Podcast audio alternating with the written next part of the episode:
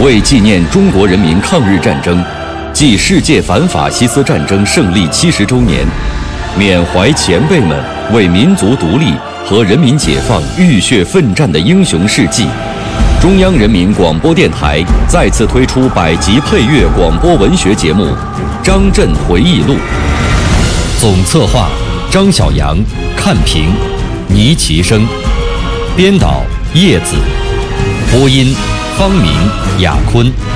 片花制作特邀王刚、胡存新，题记演播牟云，主讲李野墨，《张震回忆录》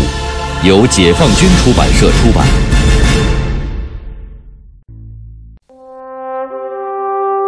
在极其复杂激烈的斗争中，我豫皖苏根据地军民为坚决完成上级赋予的战略任务，竭尽全力顽强奋战，经受了严峻的考验，也遭受了严重的挫折，有很多经验教训值得汲取。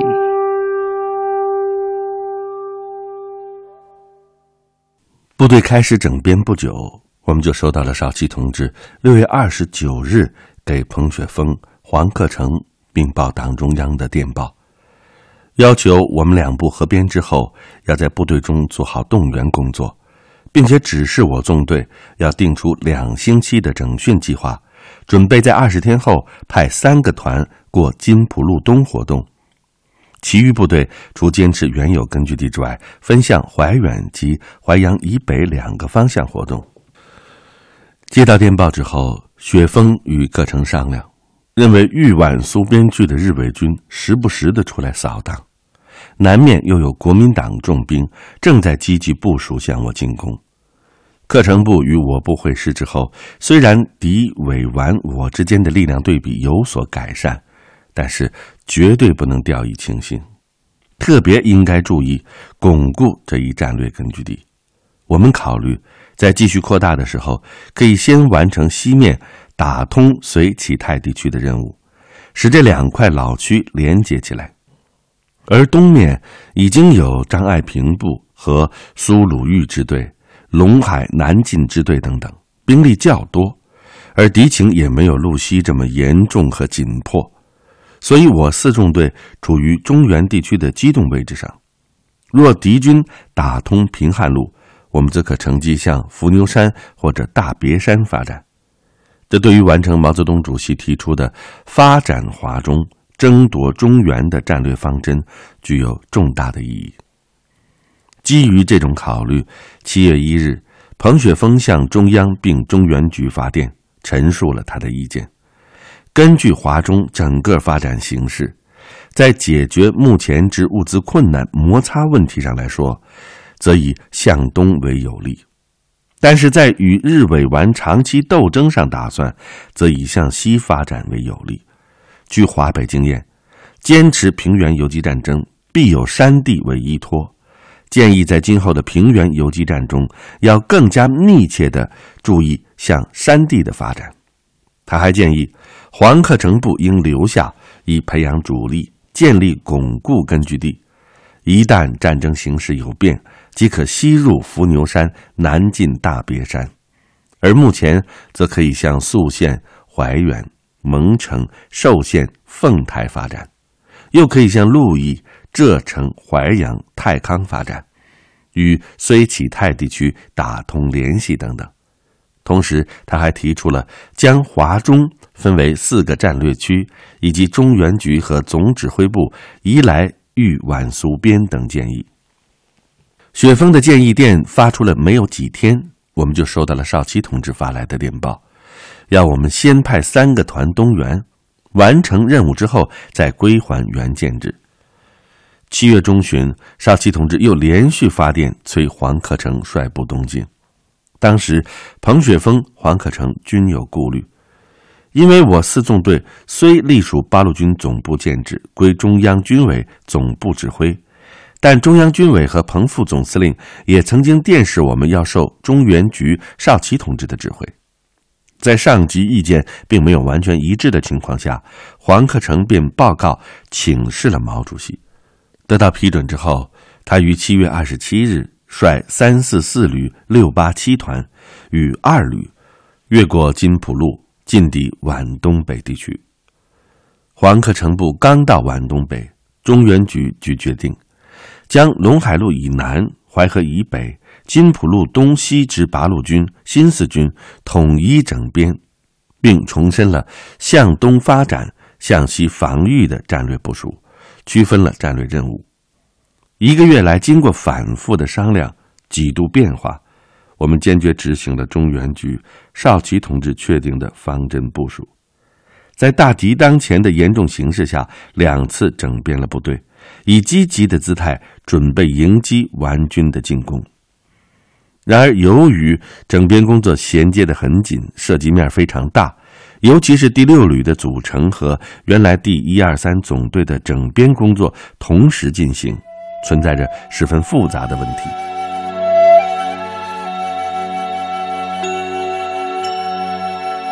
第六支队的一二团以及第二总队编为第五旅，二总队总队长胡小初在西华的时候就为当地的抗日工作做出了积极的贡献，在国民党的重重压力之下，能把部队带到我们六支队来，这是有功的。但是他过不惯敌后游击战争的艰苦生活，我们在生活上对他也没有特殊的照顾，政治上关心也不够。后来小初同志要求回西华县另组武装，经雪峰同志同意，他化妆回去。不幸在周口被国民党军逮捕，在狱中他坚贞不屈，惨遭杀害，其革命英雄主义气概永远值得后人敬仰。副总队长侯香山精明能干，曾经在庐山受过训，只是生活上有些小毛病。从二总队调任抗大四分校训练部副部长之后，工作很负责任。一九四二年的一天，八路军洛阳办事处袁小轩来电，说国民党特务指使侯香山暗杀彭雪枫。此前，中央已经觉察到袁小轩可能有叛变的嫌疑，曾电示要警惕袁，但是我们没有引起足够的注意，中了他的反间计，将侯香山同志错杀，实不应该。解放后，我为侯香山的女儿写了证明，侯香山同志被追认为革命烈士。现在看起来。我们当时对胡小初、侯香山的处理有不够妥当的地方，付出了血的代价，也影响了二总队的巩固。在地方武装的改造上，看来不能要求过高过急。对于这些部队的领导人，应该有客观的分析和耐心的帮助。那种要兵不要官的办法，对地方武装的建设。对根据地的巩固与发展，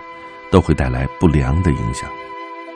第六旅是由第六支队三团与第一三总队合编而成的。今天看来啊，如果当时我们不成立六旅，而把六支队的三个主力团集中编为五旅，以一三总队加强地方，以此为骨干，扩大部队，坚持游击战，把二总队合编到四旅。使该旅扩大到三个团，同时把十一团也补充起来，进一步培养主力，这样纵队就有了拳头和机动力量，控制两个旅在手，兵力集中的时候可以一次消灭敌人各把团，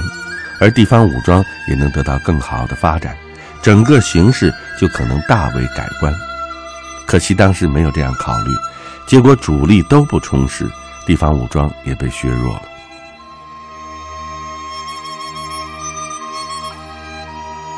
一九四零年八月，我八路军第四纵队完成了第二次整编，第四旅旅长刘震、政委康志强，辖十一、十二团，全旅约四千人；第五旅旅长滕海清、政委孔石泉，辖十三、十四团，全旅约三千人；第六旅旅长谭友林，辖十六、十七、十八团，全旅约四千人。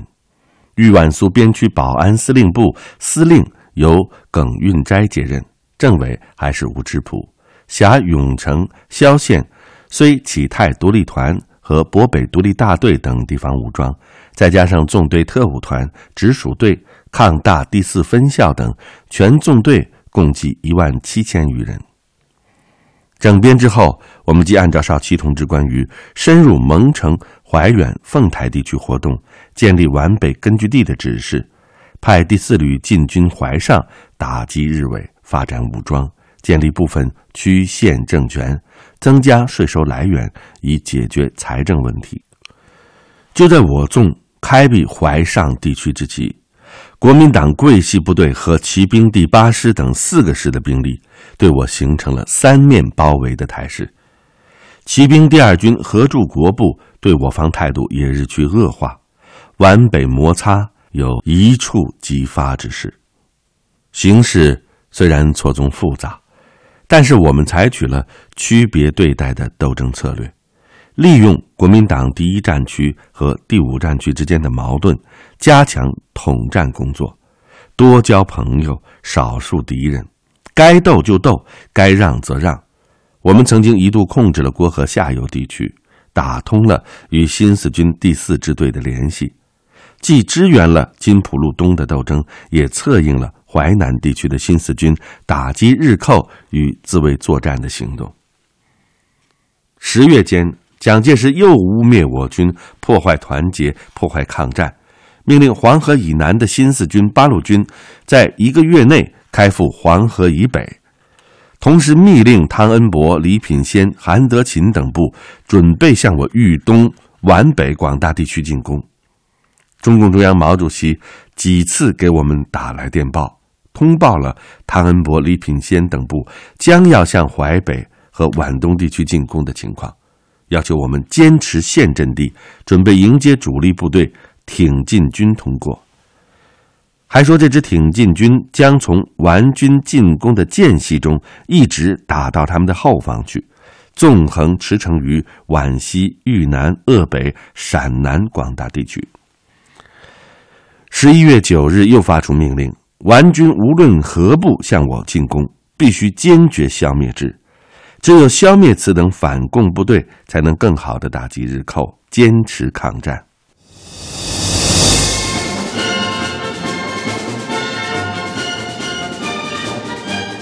一位历经烽火八年的将军的回忆，一曲中国人民军队长缨在手的颂歌。俱往矣。数风流人物，还看今朝。他在硝烟弥漫的岁月里，百炼成钢。我是蒲存昕，我是王刚。您现在收听到的是百集广播纪实作品《张震回忆录》第三章《烽火八年》，题记演播：牟云，主讲人李野墨。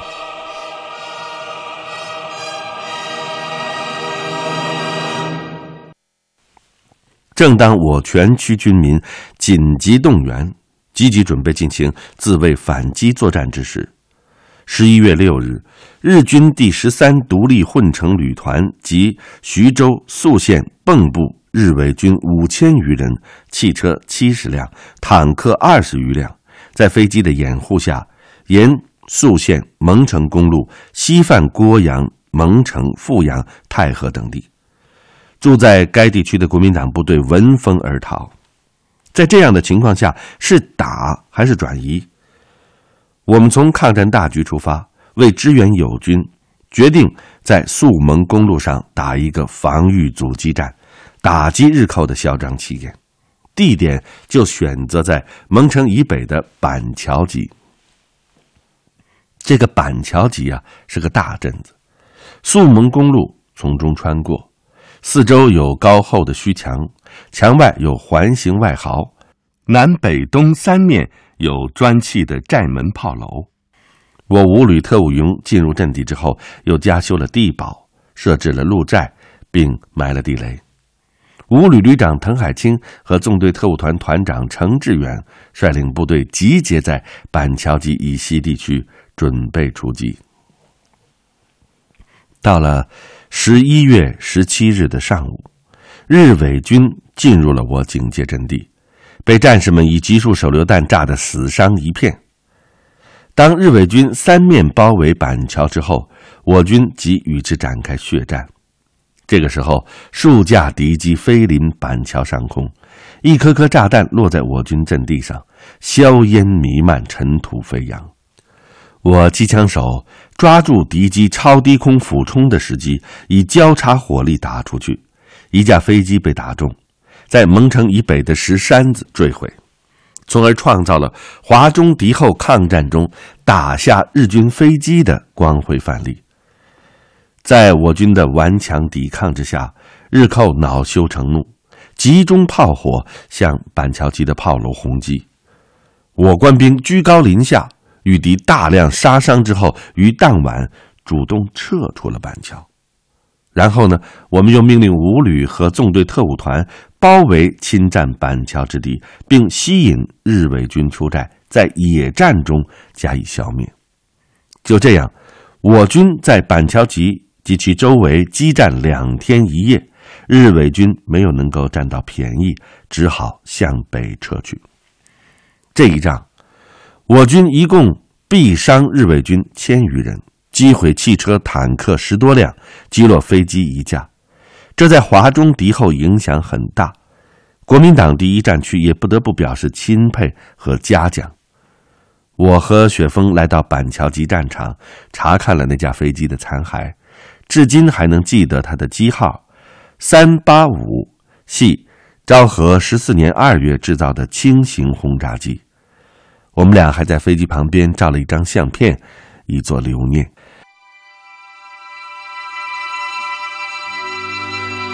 板桥之役之后，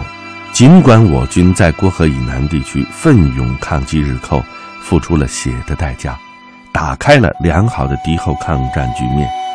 但是蒋介石派遣顽军大举进攻华中解放区的决心已定。就在我们积极巩固中心区、开辟发展新地区之际，蒋介石命令汤恩伯、李品仙等部快速东进。在我豫皖苏地区附近的国民党其二军、其三师等部也咄咄逼人，要我们退回国北地区。为了顾全抗战大局，我们把从日伪军手里收复的蒙城、郭阳两县城和龙山镇等地全部让出，但是顽军却步步紧逼，伺机向我进攻。原来啊，国民党顽固派已经秘密下达了。剿灭黄河以南匪军计划和解决新四军方案，他们不惜破坏抗战大局，甚至与日寇相配合，企图一举歼灭共产党领导的八路军、新四军。就这样，终于爆发了豫皖苏地区抗日战争史上著名的三个月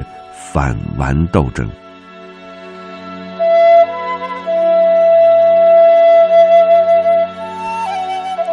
一九四一年二月上旬至五月中旬的反顽斗争，是豫皖苏抗日根据地军民为了打退国民党顽固派掀起的第二次反共高潮，坚持华中抗战而进行的自卫反击作战，是继苏北自卫作战之后，华中地区规模最大、持续时间最长的一次反顽斗争。这次反顽作战，对迟滞国民党顽军东进苏北和北上山东的行动，对进一步巩固与发展苏北地区的斗争，起到了重要的战略配合作用。在极其复杂激烈的斗争中，我豫皖苏根据地军民为坚决完成上级赋予的战略任务，竭尽全力顽强奋战，经受了严峻的考验。也遭受了严重的挫折，有很多经验教训值得汲取。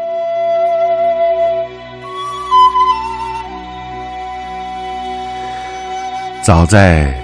一九四零年底，汤恩伯部奉蒋介石的反攻命令，由南阳地区陆续东移，进抵阜阳、太和的第九十二军李先洲和王仲廉部，一面。完成进攻我军的部署，一面利用他们在萧县、永城一带的地方关系，乘我四纵队主力奉命南进，开辟淮上敌后战场。根据地中心永城、郭阳地区较为空虚之际，暗中策反我豫皖苏边区保安司令耿运斋、六旅副旅长兼十八团团长吴信荣、十七团团长刘子仁也在进驻郭阳之国民党第二十一师侯静茹部策动下密谋叛变投丸。当时，我纵六旅旅长谭友林被选为党的七大代表，要去延安开会。吴信荣曾经试探性的对我说：“谭旅长不能走，这么多的部队我指挥不了。”实际上，他是想当旅长，因党政军委会还没有讨论，我也不好同他说什么。谭友林赴延安之后，组织研究确定。由十六团团长饶子健代理旅长。我认为啊，子健同志在红一四方面军都工作过，经过长征的锻炼与考验，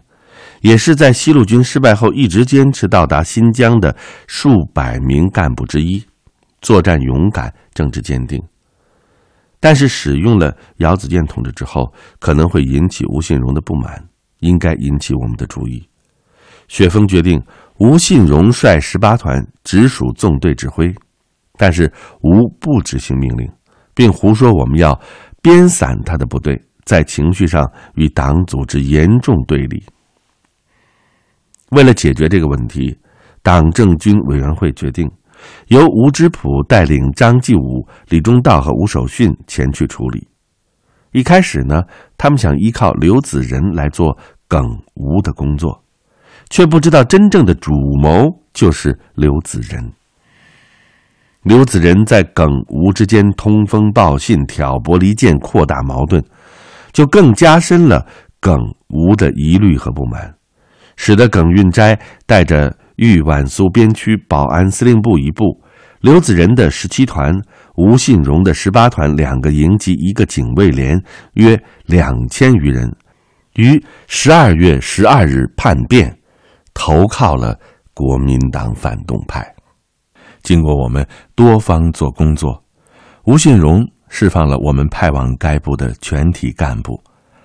而刘子仁则将我们在十七团的数十名干部全部扣押。夜里被关押的干部组织突围，十七团副团长周大灿、政治部主任倪云辉、营教导员陈迎荣等在突围中壮烈牺牲。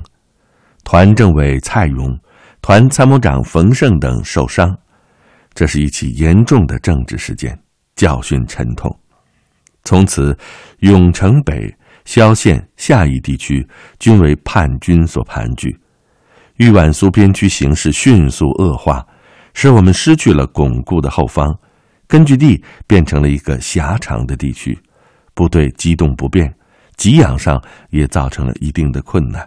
对即将开展的反顽斗争十分不利。十二月下旬，我纵就如何迎击顽军的大规模进攻问题进行了研究。